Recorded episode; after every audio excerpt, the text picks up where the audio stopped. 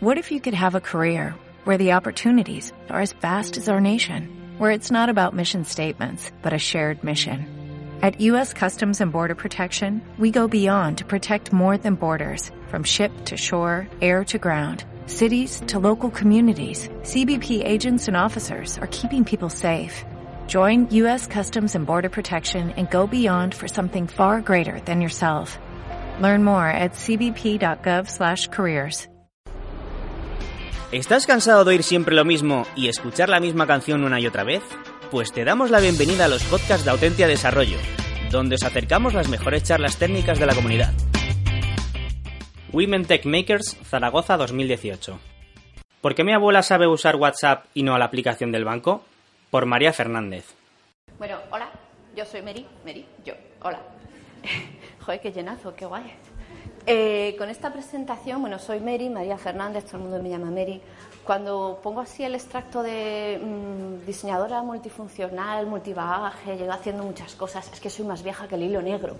Entonces, eh, yo empecé a trabajar hace, yo empecé a trabajar hace 20 años eh, como grafista de videojuegos. luego he sido diseñadora web diseñadora freelance durante 10 años, con lo cual he programado en Flash, he hecho ilustración, he hecho muchísimas cosas y hace 10 años empecé a hacer o a estudiar y a formarme y al final trabajar como diseñadora de experiencia de usuario. ¿Qué es la experiencia de usuario? Evidentemente, experiencia de usuario. Diseñar experiencias de usuario significa pensar eh, cómo se usa, cómo se siente y cómo se maneja un sistema o servicio. Eh, yo lo diseño, pero eso no significa que eh, otros perfiles, desarrollo, sonido, no tengan que ver en eso. El padre de la experiencia de usuario era un señor, que todavía sigue vivo, es muy majo, eh, que se llama Don Norman. Don Norman trabajaba en Apple, era un alto directivo, y un día que se dio cuenta que mm, equipos muy, o sea, personas en equipos muy diversos dentro de Apple se encargaban de eso, de que sus sistemas, o sea, sus productos, funcionaran bien cuando llegaban al usuario. Entonces, cogió a esas personas y les metió en un único departamento que llamó User Experience Design. Este señor, don Norman, que es muy majo, eh, tiene una frase muy buena que es, no hay que diseñar productos eh, por cómo queremos que sean los usuarios, sino tenemos que diseñarlos de cómo son las personas. Eh, llegó un momento en que yo me planteé que muchos de los productos que, diseño tenían que ser capaces de usarlos las abuelas. Bueno, esa era mi abuela y esa baturrica tan mona era yo. Así que es Women Tech Makers Zaragoza, yo vengo de Madrid, pero eh, que yo aprendí a hablar aquí. Eh, las abuelas como concepto, es decir, no son tontas, no es que una abuela, no, no, es que tradicionalmente la mujer ha sido menos educada. Eh, mi abuela, y aquí la saludo, que estará en los brazos de Bastet, eh, aprendió a leer y a escribir cuando se jubiló con 65 años. Eh, mi madre nació en el 51 y empezó a trabajar con 13 y la quitaron del colegio. Entonces, con ese bagaje, eh, cuando nos enfrentamos a la palabra es que esta señora es un, no sabe usar el móvil, Dios mío, mamá, tenemos que pensar que su vida no ha estado enfocada a usar dispositivos. Pero eso no es único de las mujeres, ojo, Cuidado. Y aquí os voy a poner un vídeo. Today, we're going to test various features on different smartphones. Okay, so gentlemen, what I'd like you to do is you each have a phone in front of you. I'd like you to pick up your phones. Have any of you used these models of cell phone before? Have you ever used this model of cell phone, Dale? I've used a cell phone with my daughters or someone at their house, but not, but not at home. Yeah, I talked to my wife. You know, I'm stuck on the freeway. Okay, guys, I want you to take out your cameras now on your phones and point them at me.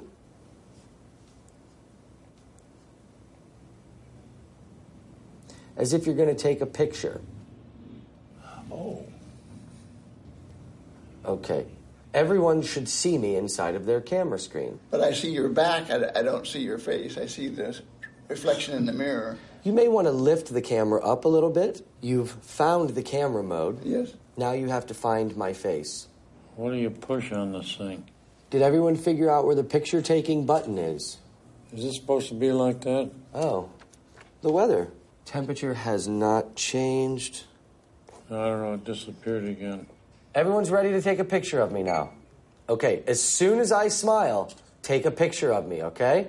Ready? Who got the picture of me? Did anyone get that?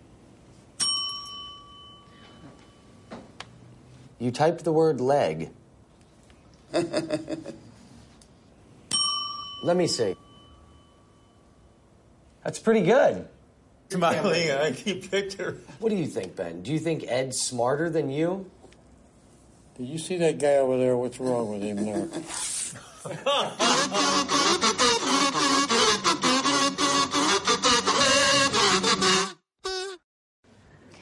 esto pasa porque evidentemente son personas que nunca se han enfrentado a esa tecnología. Pero eso no significa que no puedan enfrentarse a esa tecnología. A ver, hola. ¿Sí? No, no vuelvas. Bien. El cerebro.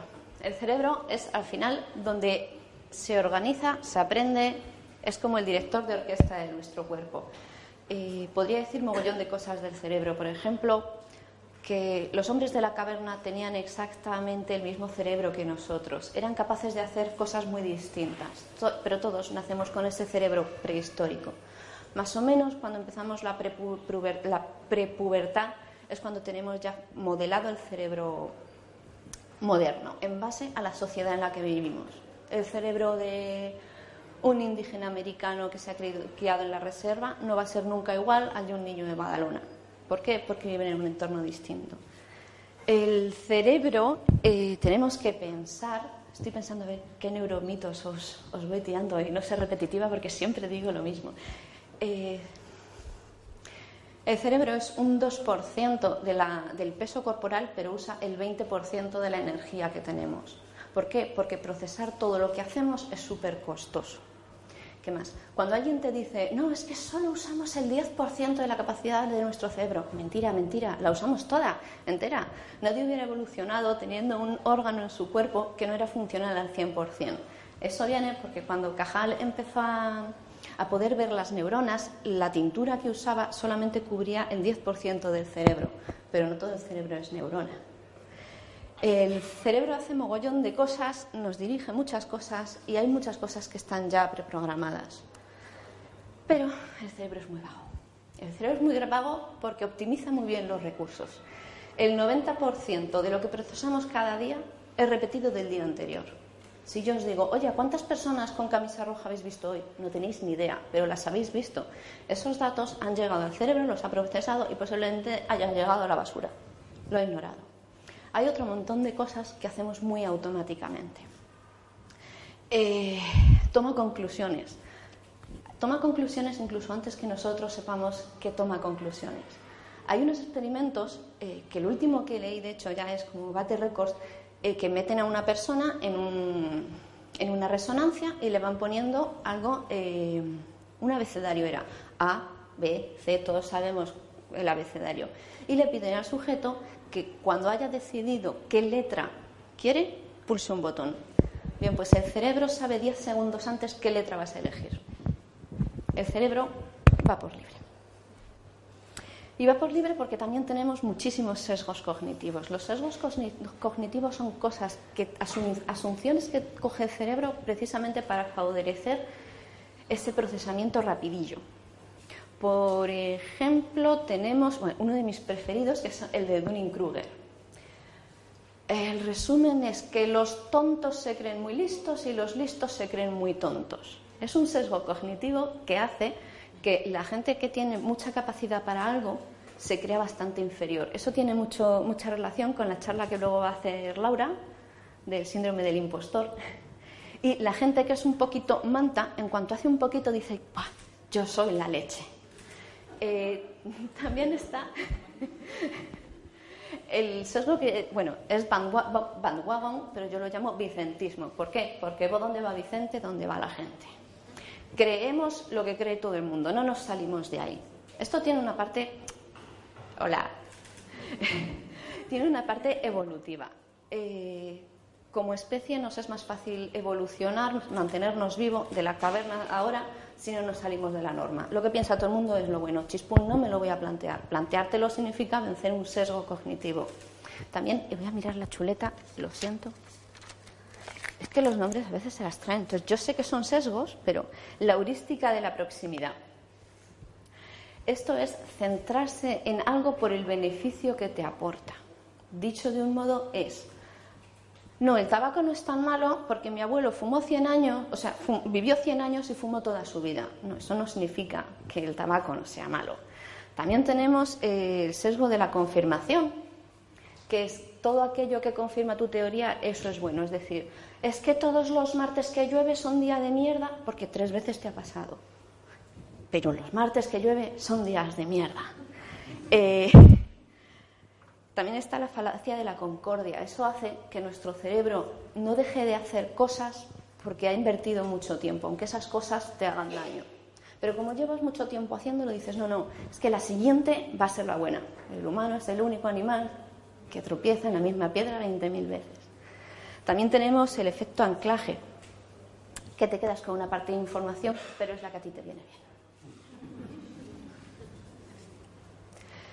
Y todo es, ¿cómo aprende el cerebro? Joder, pues aprender es lo que nos ha traído hasta aquí.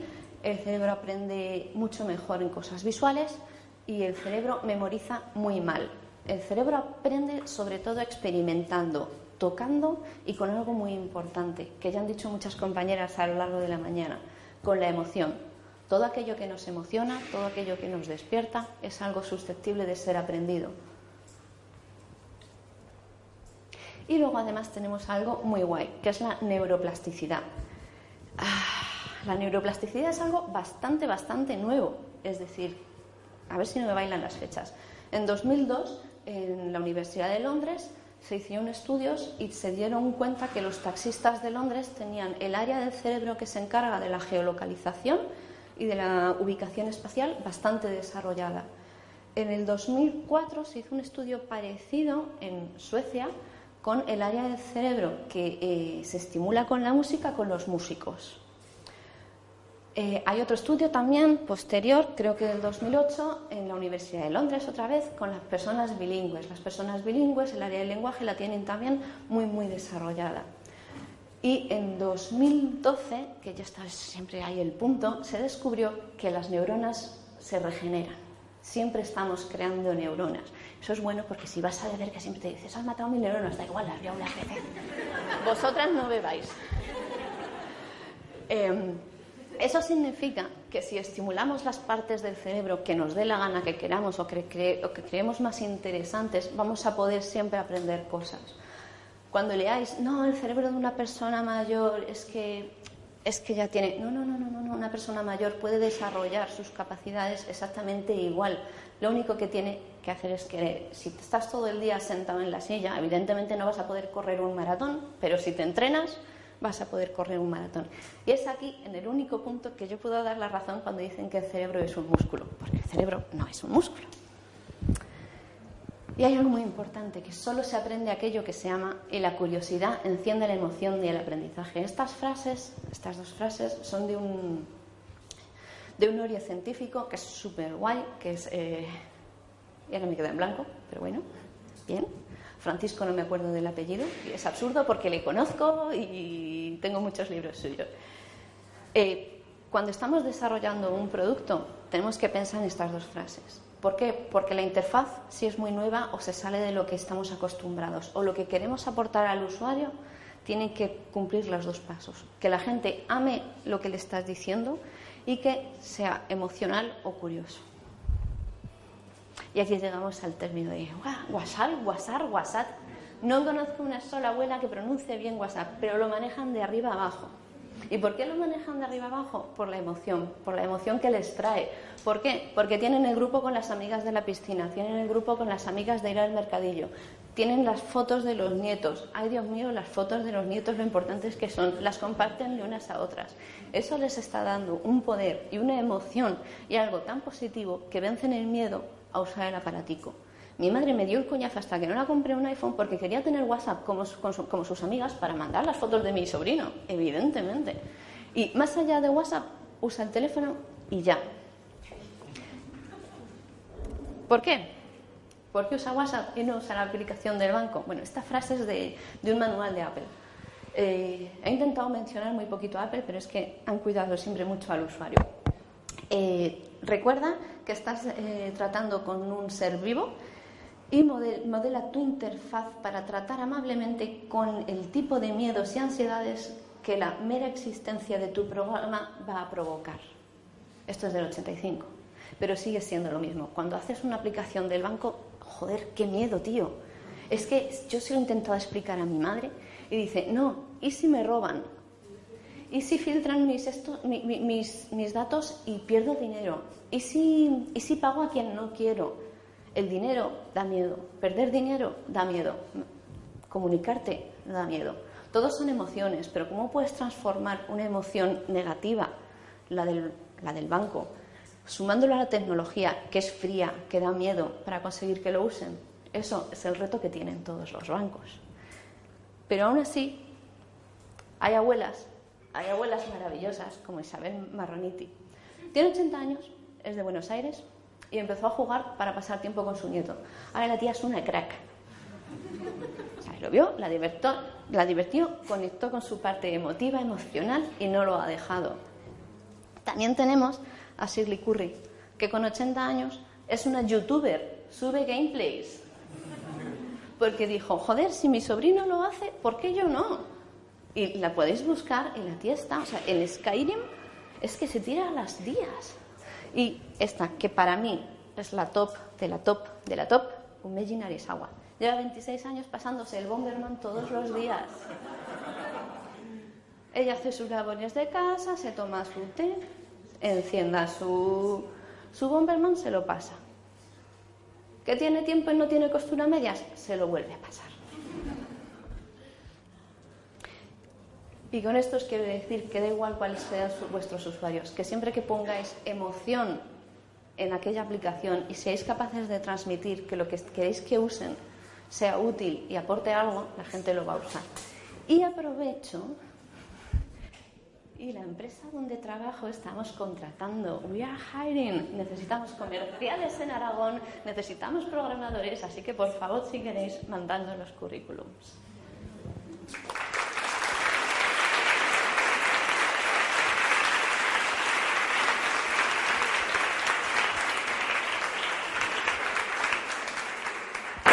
Muchas gracias María, para mí ha sido toda una gran, pero creo que eh, públicamente tenemos tiempo para preguntas apetece, agradecimientos, todo lo que queráis. Venga,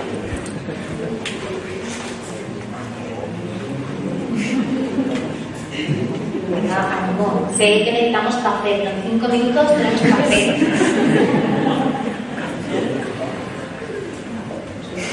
hola. Enhorabuena por la charla. Y yo quería preguntar qué trucos nos darías a la hora de diseñar una app para hacer que la experiencia de usuario fuera buena, siguiendo lo que nos has contado para personas mayores. Hay un par de truquillos ahí importantes.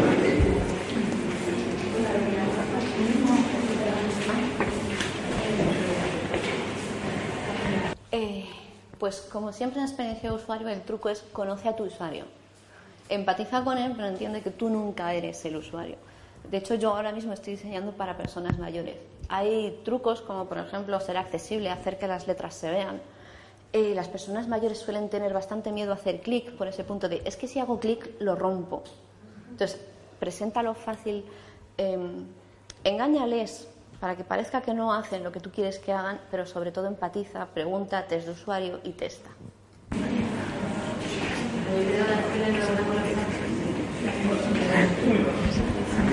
Ahora, quería darte la enhorabuena por la charla porque me ha gustado mucho y me ha parecido muy interesante dos cosas. Uno, lo de emocional, que es importantísimo para todo lo que se transmite. Y la segunda parte es la diversidad, ¿no? que está implícito en todo lo que has contado.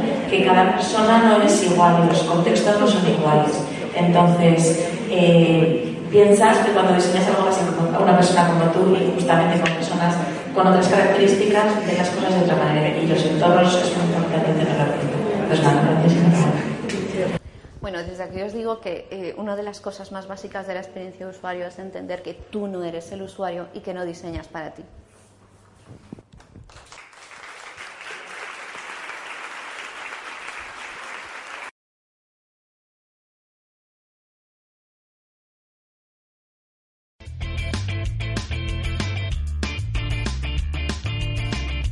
Si te ha gustado el podcast y quieres estar a la última en tecnología, suscríbete a nuestro canal de iVoox y escúchanos donde quieras. Para más información, autentia.com.